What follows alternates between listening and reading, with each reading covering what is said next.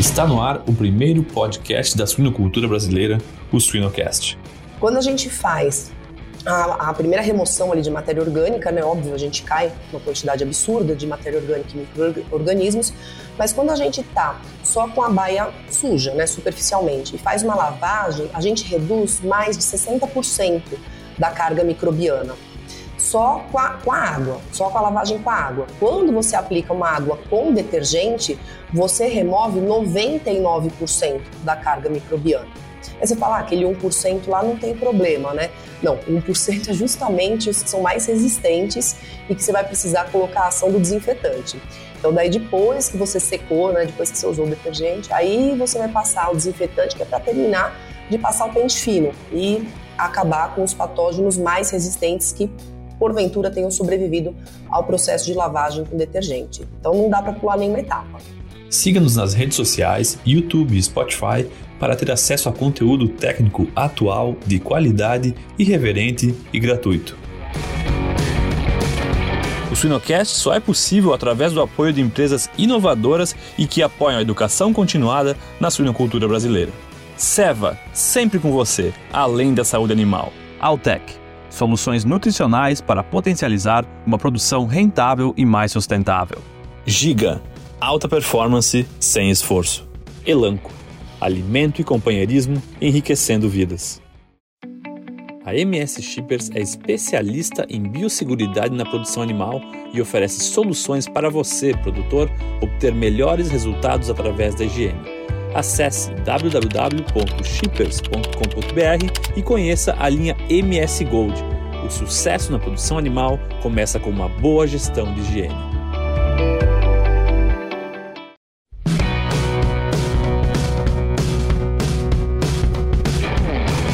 Olá pessoal, vamos para mais um episódio do Suinocast. Meu nome é Vinícius Cantarelli, sou o host e hoje nós temos um bate-papo muito legal, muito importante para a cadeia suinícola o tema é a importância da higienização na suinocultura. E nós convidamos a professora Letícia, que conhece muito do assunto e vai poder compartilhar seu conhecimento hoje com a gente. Letícia, obrigado e fique à vontade para você contar um pouco da sua jornada, de como você entrou na suinocultura e o que, que você tem feito hoje. Bom, então tá. É, bom, para quem não me conhece, então, meu nome é Letícia, eu dou aula aqui na Universidade de São Paulo, no campus de Pirassununga. É, eu comecei, na verdade, minha carreira com suínos meio que por acidente, no mestrado. Eu queria fazer pós-graduação com um professor específico e ele queria trabalhar na época com circovírus, porque era uma novidade. E, e, eu acabei aceitando, mesmo sem conhecer nada de suínos e de circovírus, de parvovírus também, que ele acabou entrando para minha pesquisa.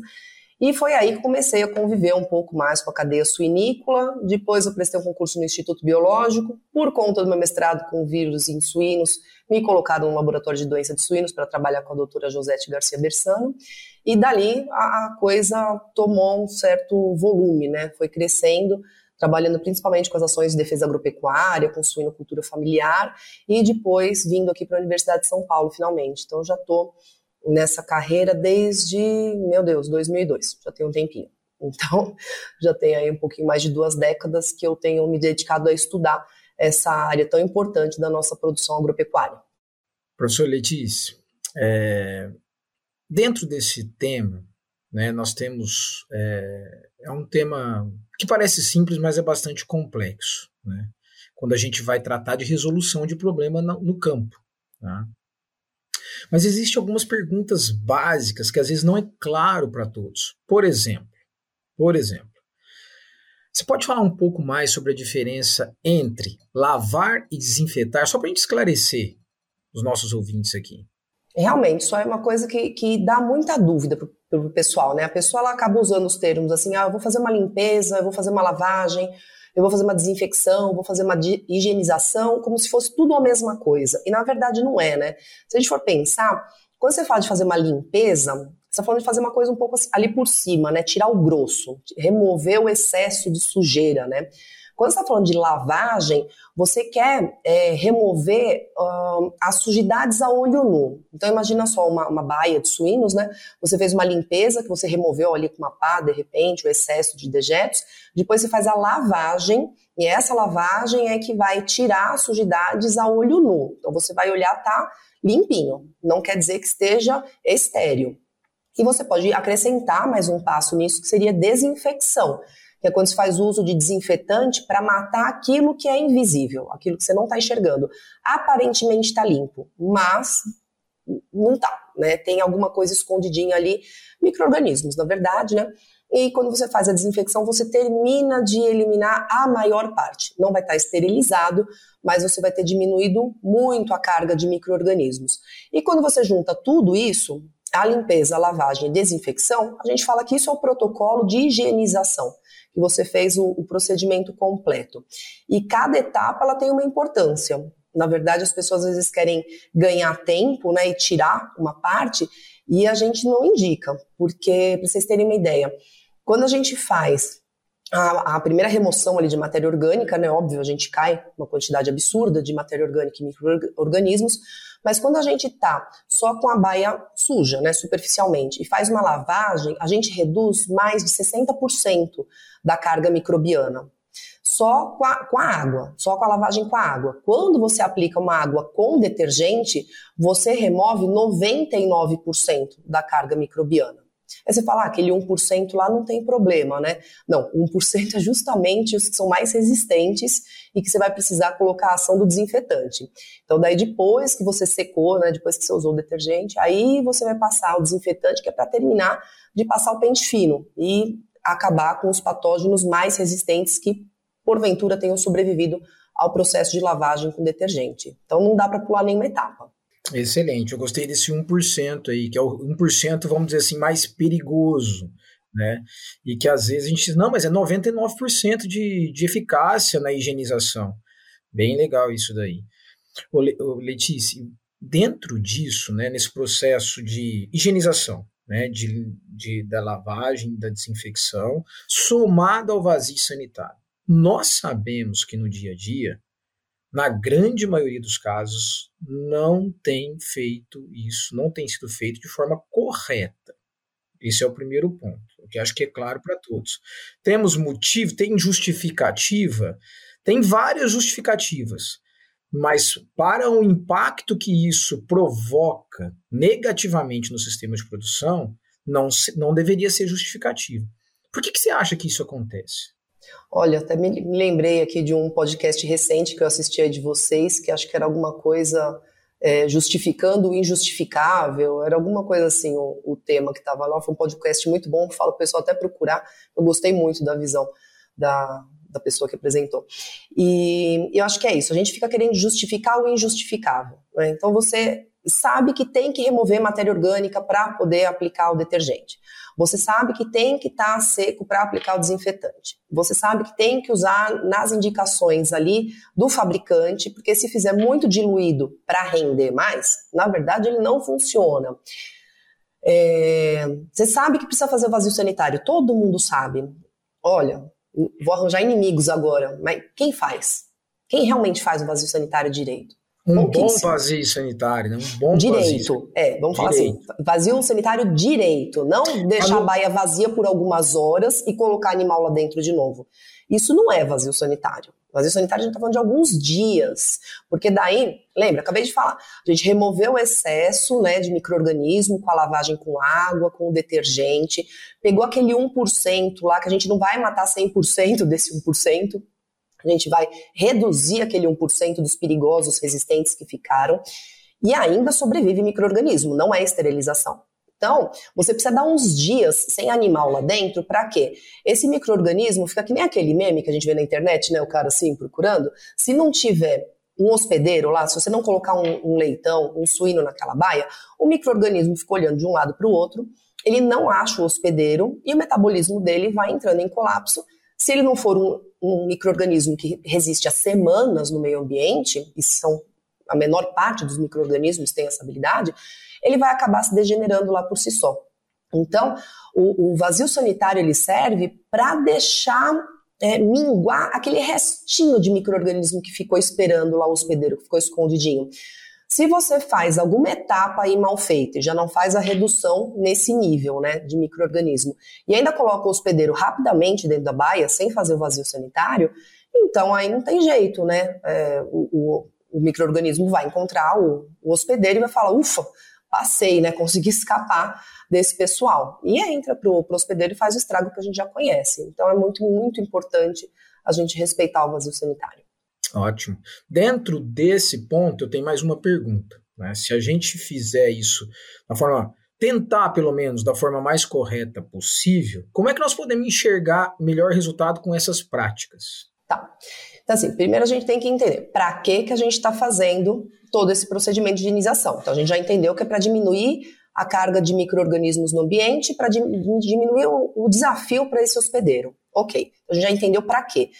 Ué, se eu não quero que o meu animal tenha uma infecção, é óbvio que eu estou querendo impedir que ele fique doente ou que ele tenha lesões relacionadas a essa infecção. E que, né, no, na visão do médico veterinário, a gente está enxergando isso, né? Lesões e, e, doença.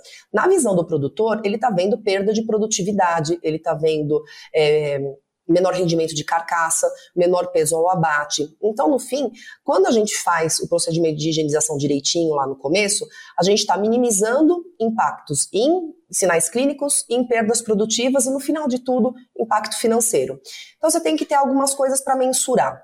Em vez de a gente ficar medindo quanto tem de microorganismo no meio ambiente, e até pode fazer isso por meio de suaves, é até uma forma legal de monitorar como é que está a saúde desse ambiente, mas você pode mensurar de uma forma indireta. Você sabe quais doenças estão acometendo aquele rebanho, você sabe quais são os sinais clínicos. Então você vai anotar isso. Você fala, bom, quanto que eu estou tendo de sinal clínico é, nesse setor? Sei lá, quanto está tendo de diarreia na maternidade, de tosse na terminação, de claudicação lá na, na reprodução, sei lá, você vai ver o que você está mensurando. Aí, é, ver também o quanto está gastando, que eu acho muito importante, quanto está gastando de medicação, de vacina, de horas de trabalho de funcionário para tratar animal doente, quantas carcaças estão indo lá para o tratamento de, de resíduos, enfim. Mensura isso aí. E aí faz o protocolo direitinho. Pede ajuda para quem entende, né, para montar um protocolo direito, porque às vezes você até está com os equipamentos e produtos certos, mas você não está usando da forma correta. Isso aí é um ponto muito importante para a gente conversar. E aí, é, é, aplica aquilo por um tempo. Aí você me pergunta, por quanto tempo? E é aquela resposta chata que é, depende. Você está me falando de uma doença que o período de incubação é um dia, por exemplo, é, Clostridium perfringens para é, leitão recém-nascido. Ele pode se infectar no, no momento do nascimento e em 24 horas ele já tem uma diarreia ou está me falando de cistis ósperas suis, que tem um período de incubação ali que pode variar de 7 a 14 dias para aparecer sinal clínico. Então, você tem que saber de que doença que você está falando, de quanto tempo é o período de incubação. É, o período de incubação varia, né, dependendo da idade do animal também. E aí você vai falar, bom, se eu estou falando de uma coisa aqui que tem, de repente, duas semanas de período de incubação, então eu tenho que fazer o procedimento, no mínimo, por mais de duas semanas. Porque, de repente, hoje eu comecei a fazer tudo certinho, mas ontem um animal acabou de se infectar. Então, tecnicamente, ele tem a chance de demonstrar esse sinal clínico daqui 14, 13 dias.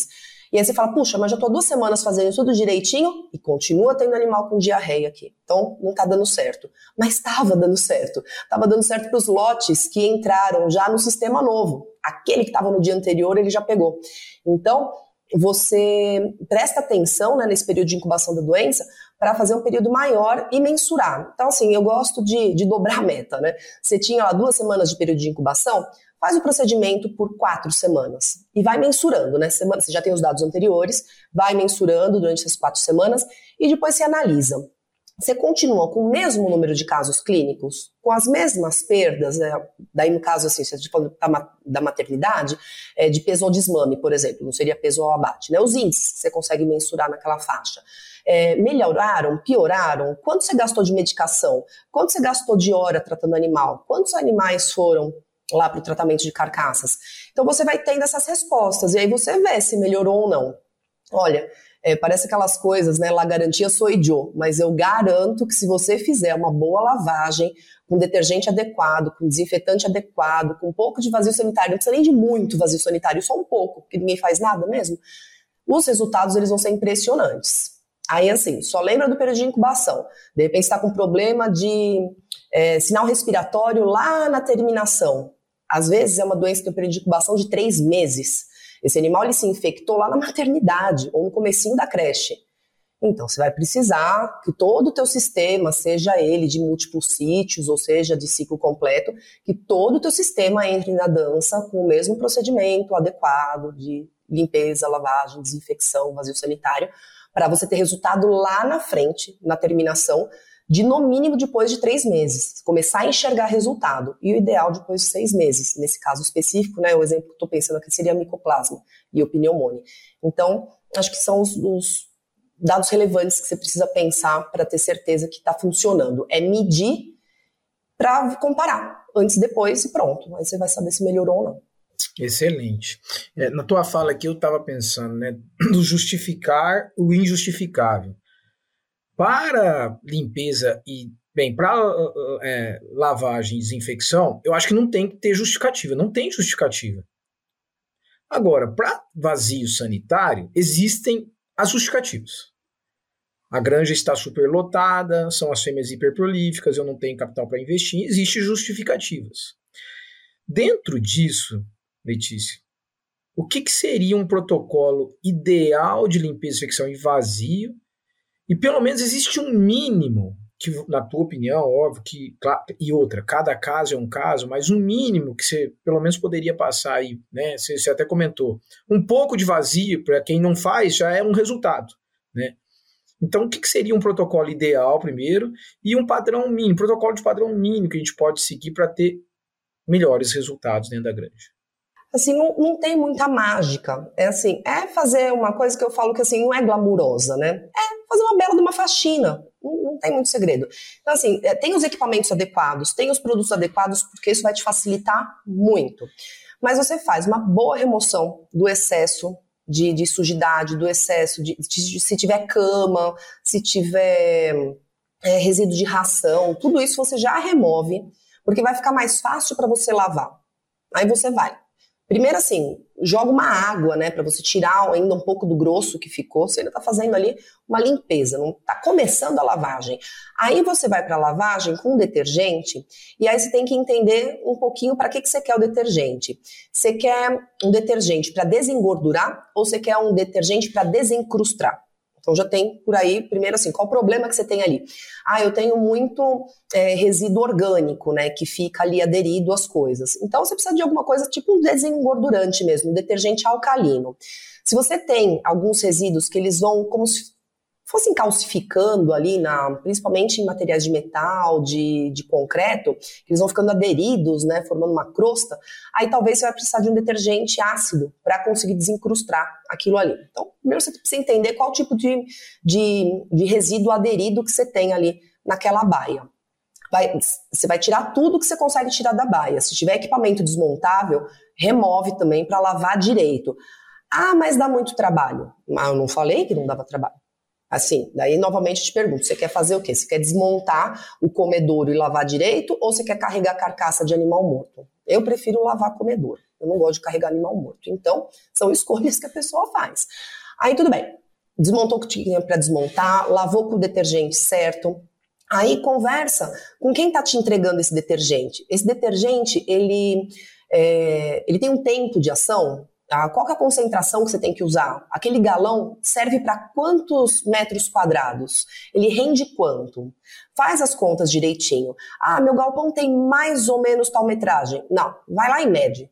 Uma vez você vai fazer isso, anota lá na porta do galpão quanto que ele mede, tanto por tanto, para você ter a área, para você calcular direitinho. Fui numa granja recentemente, eles me mostraram lá como eles estavam fazendo, e no cálculo que eles me mostraram, o que eles estavam usando já diluído seria para uma área de 12 metros quadrados. Eles estavam é, lavando 48 metros quadrados, seria equivalente a quatro vezes a área. Então é como se eu estivesse usando só um quarto do produto ali. A diluição até estava certa, só que eles estavam usando numa área muito grande. Então o volume que eles estavam aplicando estava baixo. Não ia funcionar. Falei, só ajuste isso aqui que vai começar a funcionar. E começou a funcionar realmente.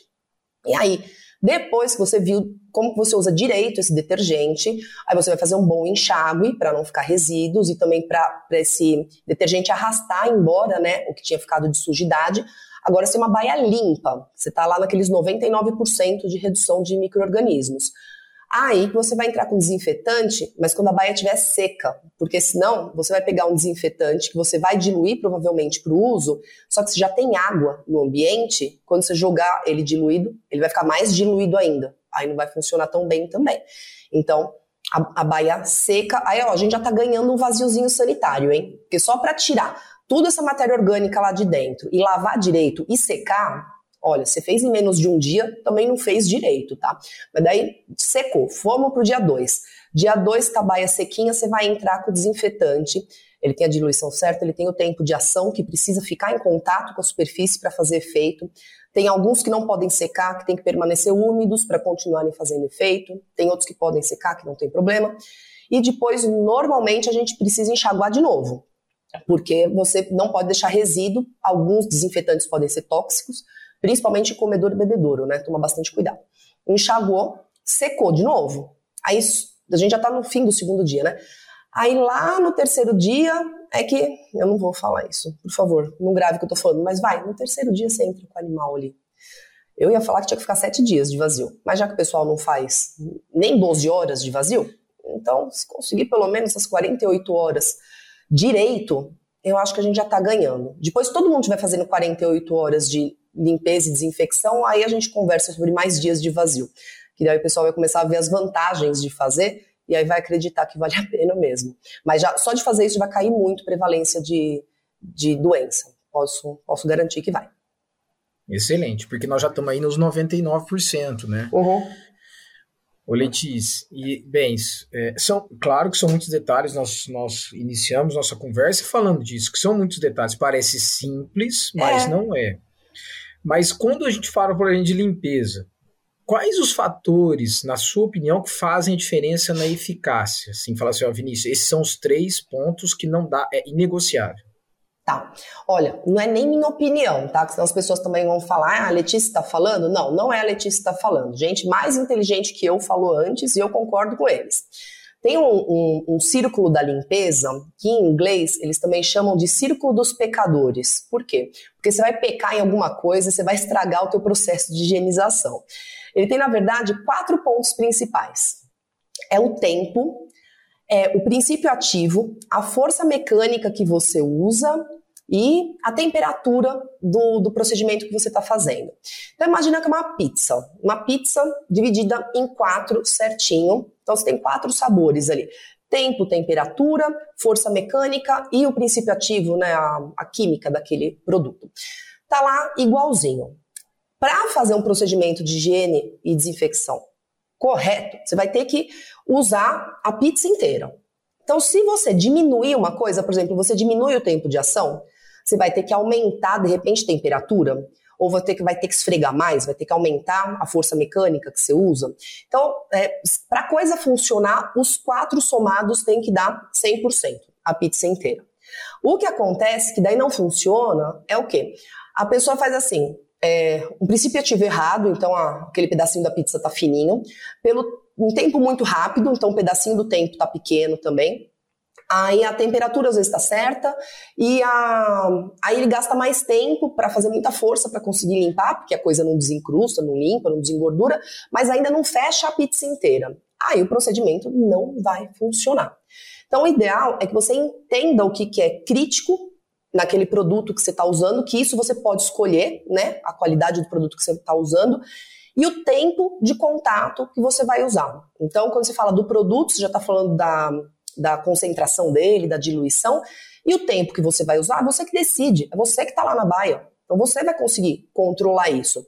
Às vezes a temperatura você não consegue controlar e às vezes a força mecânica ela tem um limite, né? O quanto você consegue esfregar aquilo ou o quanto aquele equipamento consegue fazer de pressão para limpar aquele ambiente. Mas se você, pelo menos, dentro desse é, desse conjunto né, de quatro aspectos, você der bastante atenção para um produto de qualidade usado de acordo com as instruções do fabricante e o tempo de utilização correto, já a chance de você estar tá ganhando é muito alta. A chance de estar tá dando certo é altíssima. Vale a pena focar nisso. E nesses quatro pontos, qual, na tua opinião, você vê acontecendo de forma mais errônea nos sistemas de produção? Justamente os dois que eu falei que são os mais importantes. O produto errado, ou o produto certo utilizado da forma errada, na diluição errada, e pelo tempo errado. Então a pessoa pega um produto que era para ser diluir, vou dar qualquer exemplo aqui, é, 100 ml do produto em 40 litros, por exemplo. E aí é para deixar a, agindo por 50 minutos no galpão. A pessoa não dilui na proporção correta, coloca mais água do que deveria, que é para render mais, e não deixa 50 minutos. Ela joga ali, dali 10 minutos ela já vem enxaguando. O produto está mais fraco do que devia e ficou por menos tempo do que devia. Não vai dar tempo de matar. Os, os desinfetantes, eles têm dois grandes grupos ali, né? A gente tem os oxidativos e os não oxidativos. Os oxidativos, eles têm uma ação rápida. Então, tudo bem se ficar pouco tempo, mas eles também são mais, entre aspas, fracos, né? Porque eles dão ali uma, um susto né, nos micro-organismos, mas os que são mais resistentes aguentam.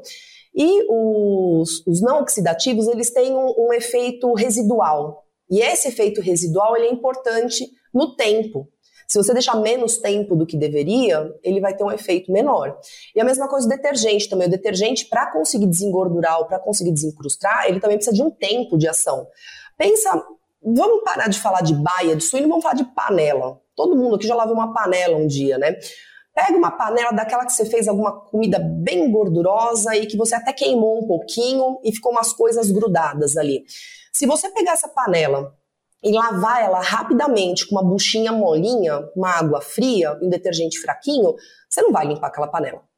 Agora, se deixar aquela panela de molho com uma água quente por um certo tempo, com o produto certo, vai começar a descolar ali aquelas placas de coisa que grudaram na panela. Você pegar um, uma esponjinha de aço e fazer uma abrasão um pouco mais forte, então você vai ter um, um, um resultado melhor. Então, assim, pensa na baia como uma grande panela engordurada e com bordas queimadas. Você vai ver que se você só tentar fazer uma lavagem rapidinha, não vai funcionar. Eu acho que seria o mesmo princípio. Excelente. Quando você estava falando, antes de comentar da panela, eu já sempre, quando, quando a gente fala em limpeza e desinfecção, eu penso na louça, né? Eu gosto de lavar a louça, mas eu gosto de lavar a louça com água quente. Acho que a grande uhum. maioria das pessoas. Isso tem um efeito muito bom. E principalmente quando você tem um instrumento certo, uma bucha certa. Então, aqui em casa, por exemplo, eu lembro no período de pandemia, minha esposa ficava com a louça de dentro e eu ficava com a louça da cozinha de fora. A da cozinha de fora eram as panelas. E aí, na de fora não tinha água quente. Então, ah. o que, que eu fazia? Eu pegava água quente, colocava lá fora e usava uma bucha melhor, né? Porque é. eu, eu, sou, eu, sou, bem chato para lavar louça. E eu acho que essa é a relação, acho que esse é a, a a comparação que nós temos que ter. É porque é ruim você pegar uma louça que não está bem limpa, né? Exatamente.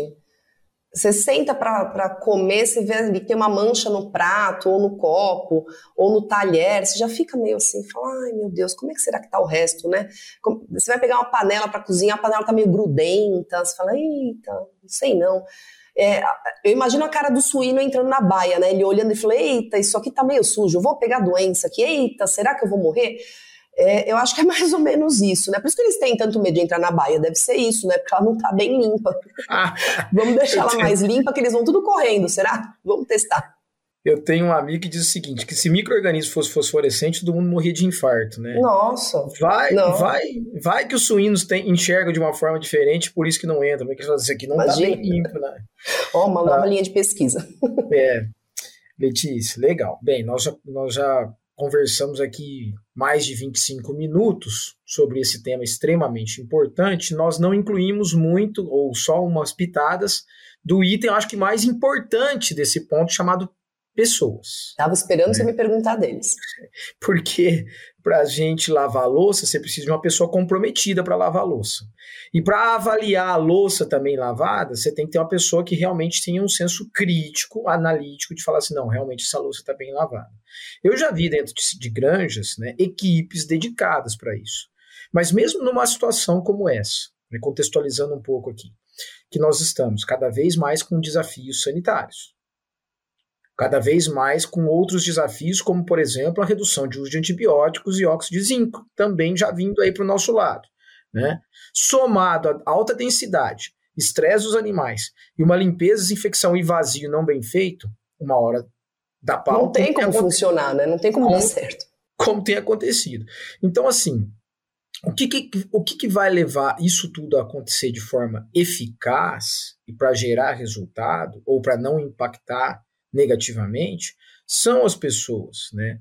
Dentro disso, desses desafios mais importantes, como é que nós podemos garantir pessoas treinadas, capacitadas nas várias camadas da gestão, da operação, da execução, tá? que, para que esse processo de limpeza e evicção e também vazio seja bem feito, a tua opinião geral, o que você tem visto, né, o que te incomoda nesse sentido? Olha, a questão de gestão de pessoas é um problema não só na cadeia suinícola, mas acho que em todas as frentes, né? É, o ser humano é um bichinho complicado, a gente sabe disso. Mas o que acontece é que, que às vezes a gente não entende o nosso papel ali num, num, sistema, né? Então você imagina uma peça de teatro onde os atores eles não sabem direito a quem que eles têm que representar, o que que eles têm que fazer, o que que eles têm que falar. Vira um caos, né? Então assim, cada ator tem que saber exatamente o seu papel e tem que saber a sua importância ali dentro da peça, porque às vezes é um papel pequeno, mas se ele não for executado, vai degringolar todo o resto. Se não aparecer aquele personagem por um minuto, você não tem o resto da história. Então não importa qual é o tamanho da, da tarefa. Se ela existe dentro daquela, daquele sistema de produção, ela é importante, não tem como. É, eu vi um, um, um, trabalho que eu achei muito interessante sobre a motivação de é, enfermeiros, não, desculpa, de faxineiros num hospital. E a equipe lá do RH entrevistou dois grupos de, de faxineiros. Os faxineiros que atuavam na área da recepção, uma área mais tranquila, assim, né? Um pouco de correria e tal, mas é uma área menos crítica. E os faxineiros da área da UTI. O que, que aconteceu? Eu já ia imaginar, né? Falar, ah, o serviço da UTI é muito mais pesado, é muito mais detalhado. O pessoal lá da UTI deve estar menos motivado para trabalhar, porque pelo mesmo salário, né? É um trabalho mais complicado. Não sei, era a minha percepção. Quando eu fui lendo o trabalho, era exatamente o contrário. Por quê? O pessoal da recepção se queixava muito, se sentia não valorizado e quando perguntavam qual era o seu papel, ele falava, eles falavam é só limpar, é só deixar a frente do hospital bonito. Quando você perguntava para o pessoal que trabalhava mais e mais pesado lá na UTI, eles falavam: eu estou ajudando a salvar vidas. Se eu não limpar isso aqui direito, as pessoas morrem. E é verdade, né? Por causa da infecção hospitalar. Então, esse pessoal, mesmo o trabalho mais pesado e mais complexo, eles se sentiam parte da equipe, eles se sentiam valorizados ali como parte da equipe médica. E eles estavam muito mais contentes. Então, acho que a primeira coisa é as pessoas entenderem quais são seus papéis dentro daquela produção, dentro daquele sistema, para poder se sentir valorizado, para entender o começo, meio e fim daquela produção e saber onde que eles se encaixam para entender o seu valor que se você não lava direito uma maternidade, você pode ter problema na creche, problema na terminação. Se você não lava direito uma, uma gestação, se você não protege aquelas fêmeas, você pode ter problema na maternidade, que um ponto influencia o outro. Se é uma granja de ciclo completo, você tem de repente animais com problema respiratório lá na terminação, que está levando uma contaminação para outros setores por causa do vento, por causa do trânsito interno das pessoas, enfim. Então, não, não tem jeito, todos os pontos são importantes. E quando você entende esse papel naquele ponto, vai funcionar melhor. Então, primeira coisa, a pessoa entender o seu papel e saber o valor que tem dentro ali. Aí vem para a parte do treinamento. Agora a pessoa já entende qual é a importância, então ela vai querer fazer direito. Ela vai querer, ela sabe que é importante, então ela quer fazer direitinho. Então, quem for treinar, precisa prestar atenção para treinar direito em três aspectos. Quais são eles? Você não sabe se aquela pessoa é uma pessoa muito visual, que aprende assim só de olhar, Você é uma pessoa que gosta de ouvir explicação para aprender ou você é uma pessoa que é mão na massa, para tem que fazer para conseguir aprender. Então, o que, que eu faço? Eu faço as três coisas. Alguma vai funcionar. Então, primeiro, eu explico para a pessoa o que, que é. Então, se ela ouve bem, se ela capta bem as informações faladas, ela já aprendeu ali. Mas eu continuo. Eu vou e faço uma vez. Ó, é para fazer assim. Então, quem é visual já está observando ali os meus movimentos, o que eu estou fazendo, e a pessoa capta mais informações. E para aquele que é o sinestésico, que precisa fazer junto, você fala, agora faz você que eu estou olhando. Quero ver se você aprendeu o que eu fiz. E se a pessoa, na hora de fazer, tiver alguma dificuldade, você ajuda, você corrige, de uma forma positiva, claro, né? Para a pessoa saber fazer quando você não estiver lá. E aí, depois, então agora a pessoa já sabe da importância dela, ela já sabe fazer direito, e você vai executar isso por um período, que é relacionado lá ao período de incubação da doença, né? Para você começar a ver resultado. Começou a ver resultado, se o mercado estiver ajudando, você espera aumentar o faturamento da empresa. Se, a, se aquela equipe, se aquele setor, enfim, aí você tem que entender ali como que é a, a, a divisão interna da tua, da tua granja, é, se você percebe que algum setor impactou de forma mais positiva os seus resultados, você pode premiar esse pessoal. E premiar não é da boné e camiseta, gente, isso é uniforme, tá? Isso é obrigação. O prêmio é, é realmente dar um bônus em dinheiro, é, dar, às vezes, algum um produto com um certo valor agregado, como uma bicicleta, uma televisão. Você fala, você tá louco, Letícia? Uma televisão para as pessoas? Ué, depende de quanto que impactou no faturamento. Se a gente estiver falando de uma casa aí, de algumas, é, alguns milhares de reais, por que não dar um presente bom para as pessoas envolvidas? Ou faz uma melhoria num, num setor ali de convívio da equipe, não sei. Aí você vê o que, que vai sensibilizar mais as pessoas. Porque aí a pessoa fala, eu sou importante, eu estou fazendo meu trabalho direito e ainda eu ganhei um prêmio, nossa, vou fazer mais ainda mês que vem. Quero ganhar de novo o prêmio. Então as pessoas ficam motivadas e reconhecidas. Eu acho que seriam os pontos que eu mexeria em gestão de pessoas, se fosse possível tomar decisões. Excelente, excelente. Bem, para mim ficou claro aqui. Você vê, em dois pontos tem a questão da valorização do ser humano, né? É, no primeiro dele se sentir importante, essa ótimo exemplo que você deu, né, da, da pessoa que está na faxina na, na, na, frente do hospital e na UTI, olha a diferença, né? Porque mu muitas vezes, né, olha só, aonde você trabalha? Eu trabalho numa granja, o que, que você faz? A parte de eu limpo, eu limpo baia. É uma coisa, né? Agora, assim, não, eu trabalho com limpeza e desinfecção em sistema de produção. Então, às vezes, até a abordagem, a forma que a gente fala e a importância, né? A pessoa pode comunicar de uma forma diferente. Sim, né? eu sou Porque... especialista em higienização de sistemas suinícolas. Pronto. Nossa. É, eu trabalho, trabalho com biosseguridade interna na minha. Na, na, é, mas é verdade. Isso é biosseguridade interna. Perfeito. Exato, exato. E eu acho que isso né, traz uma valorização, até mesmo para a pessoa comunicar. Olha, quando alguém for te perguntar o que, que você faz dentro da fase da granja X, você trabalha com biosseguridade interna, você é responsável né, por resultados de biosseguridade interna, que inclusive traz segurança alimentar para você. Né? Então, acho que isso é um ponto importante. E a outra valorização é a valorização de um bônus. Né? É o reconhecimento ah, final, né? É o reconhecimento final. Não é um mais importante que o outro. Acho que os dois são muito importantes, mas eles são complementares, né? Nós estamos lidando com pessoas.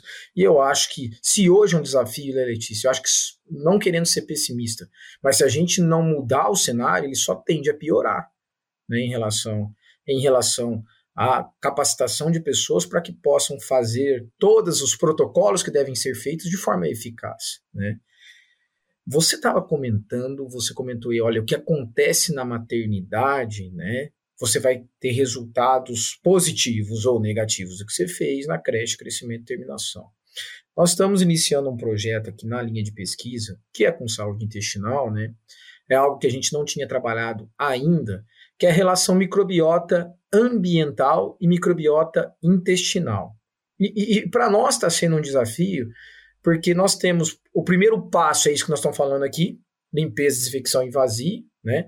E a gente vai trabalhar protocolos de vazio, mas existe uma segunda oportunidade, e aí eu queria ouvir a tua opinião nesse sentido, que ela é um pouco mais distante da avicultura, onde tem cama, e até mesmo da bovinocultura de, de leite, agora com os modelos de compost bar, é que nós não temos como, por exemplo, inocular né, ou modular a microbiota ambiental. Não é que não tem como, mas é mais difícil.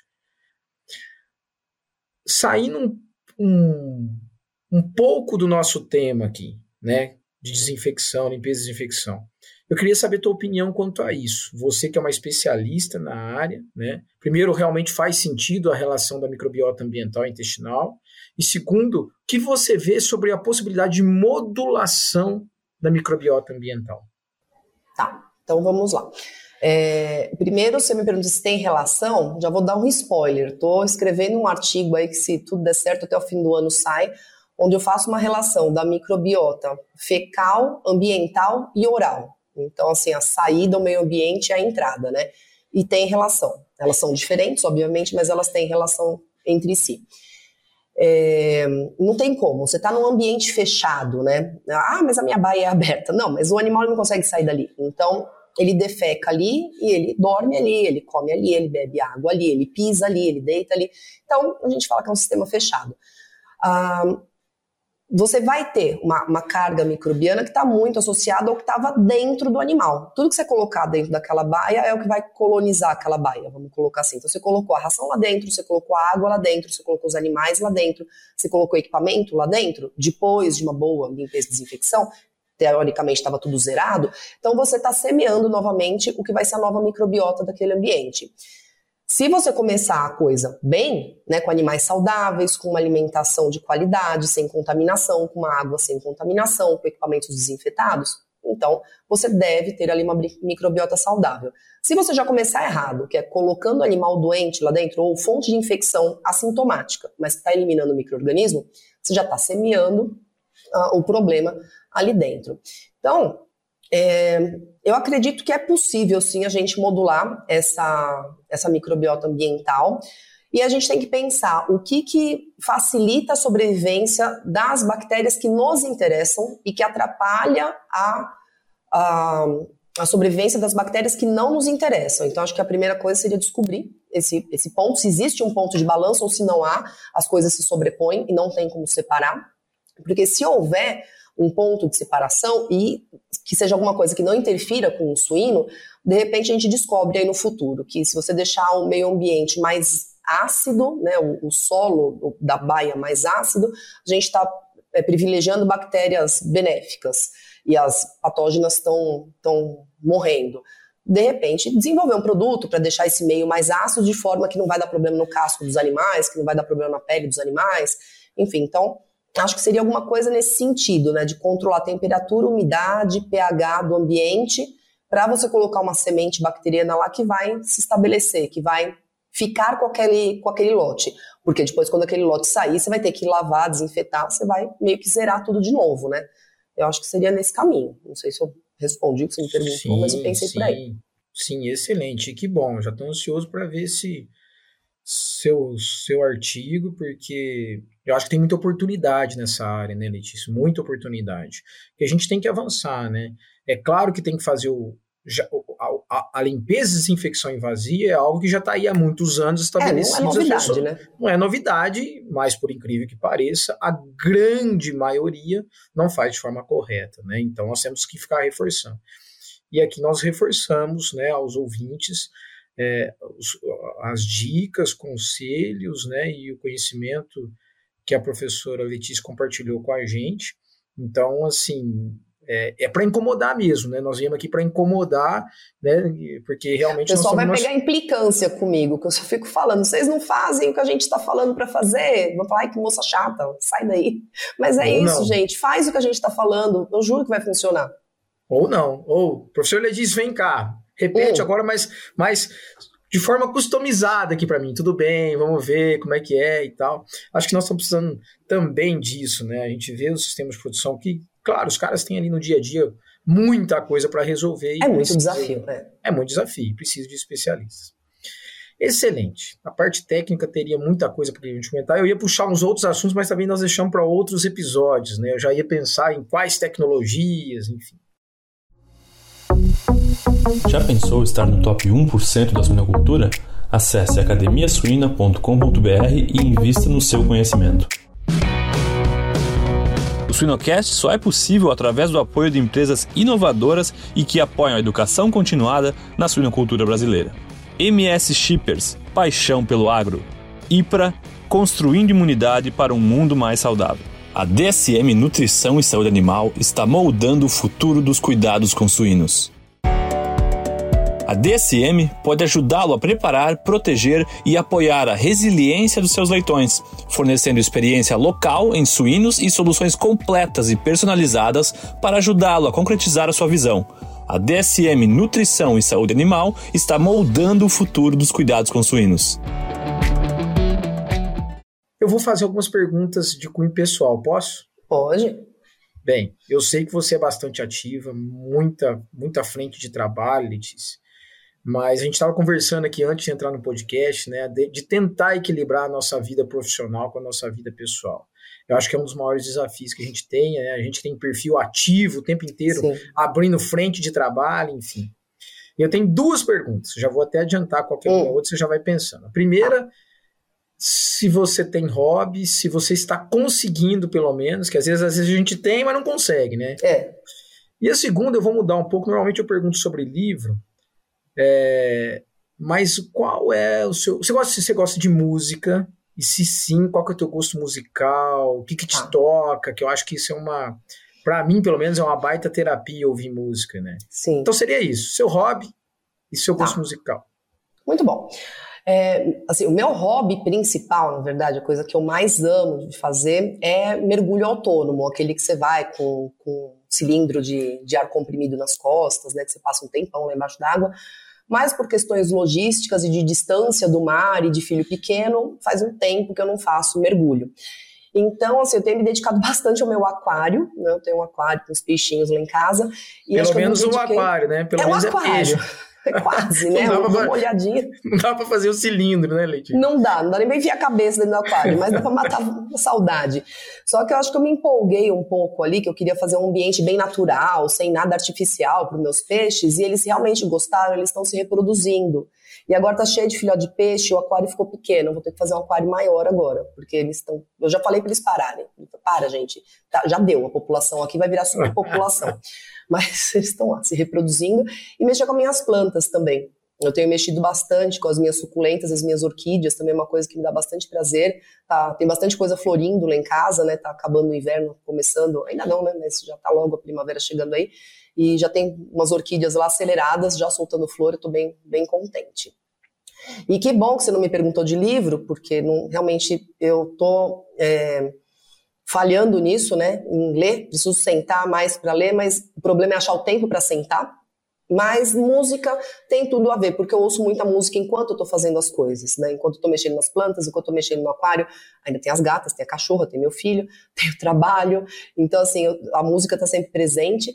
E eu gosto muito de rock. O pessoal às vezes olha assim e fala, mas você gosta de rock? Sim. E rock indo até um pouco para o rock mais pesado, gosto desde rock bem leve até pesado, então depende do dia você vai me pegar ouvindo Beatles, ou então você vai me pegar ouvindo ACDC, Led Zeppelin, Iron Maiden, é, White Snake, às vezes algumas bandas brasileiras, gosto de MPB também, e quando eu preciso focar e relaxar, eu coloco música clássica, na verdade, que a música clássica ela me ajuda a, a dar uma equilibrada.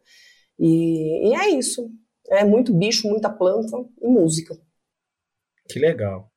Eu eu não te perguntei de livro, mas fique tranquilo, viu? Nós estamos juntos, tá? Porque e eu acho que não é um problema. Eu no começo no começo da pandemia, eu me deparei não lendo muito mais livros, né? Principalmente livros que não sejam da nossa área, né? Eu, ah, não, livro da nossa área eu tenho lido. Tô falando de ler um romance, um suspense, é... uma fantasia. Isso faz tempo que eu não leio. Exato, eu também. E no começo eu cobrava, né? Minha esposa também pegou aqui numa, numa atuada de ler não sei quantos livros ao mesmo tempo. E eu fiquei assim, poxa, você tem que ler. Eu falei assim, não. Eu acho que existe um momento, né? Tem um momento que a gente está se enchendo de conhecimento e tem um momento de esvaziar, né? E acho que a gente precisa também de entender esse movimento, porque eu, eu falei assim, mas por que, que eu não estou afim de ler? Depois eu fui entendendo, eu estava no momento de execução, de executar as coisas, né? Então, não é, tentando estar aí contigo nessa mesma posição, tá? Eu não, não, me, não me culpo nem me responsabilizo, né? A gente já Bom, tem que ler muitas contar coisas. literatura infantil, eu leio muito pro meu filho, ah. né? Então, tem, sim, tenho lido Monteiro Lobato para ele, tenho lido outras historinhas, enfim. Então, se contar, né, ler para o filho, então temos toda a literatura infantil não, já, aí. Já, já contou. É bom que a gente nossa, alimenta a nossa criança interior, Letícia. Ótimo, legal, gostei. Só, só fiquei pensando assim, na hora que você falou de aumentar o aquário, eu falei, será que ela quer aumentar o aquário para poder entrar lá com o cilindro? Ah, mas não.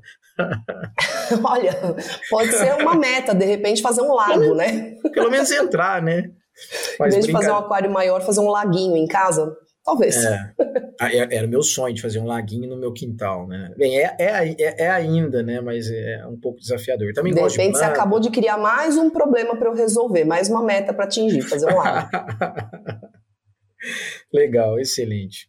Pessoal, fizemos um bate-papo técnico e pessoal aqui bem legal com a professora Letícia, muito dinâmica, muito ativa, sempre de prontidão para compartilhar os conhecimentos, né, inclusive conhecimentos e informações que estão para sair aí, como ela mesmo comentou. Nós falamos sobre a diferença de lavar e desinfetar, né, é, o porquê que ocorre de forma incorreta essa, esses protocolos dentro dos sistemas de produção, né? o que seria um protocolo ideal, o que, que faz a diferença, mas nós terminamos o nosso assunto técnico falando de pessoas, eu acho que esse talvez seja a grande mensagem, né? Como é que está a sua equipe? Ela está motivada? Ela realmente sabe da importância desses protocolos? Né? Ela entende o seu papel, se sente importante. Depois, se vai treinar e capacitar, existem pessoas diferentes que assimilam de forma diferente. É pela fala, é mostrando, é fazendo junto com a pessoa, né? Acho que é uma metodologia de treinamento muito interessante. E valorização. Acho que assim, trabalhar com pessoas não é fácil, é um desafio muito grande mas nós precisamos de valorizar. Então, professora Letícia, muito obrigado mais uma vez por colaborar e contribuir e compartilhar seu conhecimento aqui com a gente. Ah, eu que agradeço o convite, eu adoro gravar com vocês, acho que sempre é uma oportunidade de a gente trocar informações e a gente sempre aprende também. Eu falo que eu, eu sou muito egoísta, eu gosto de ensinar porque é quando eu mais aprendo. Então, eu agradeço essas oportunidades que vocês abrem para mim. Muito obrigada. Obrigado você. Pessoal, curtam o episódio e até a próxima.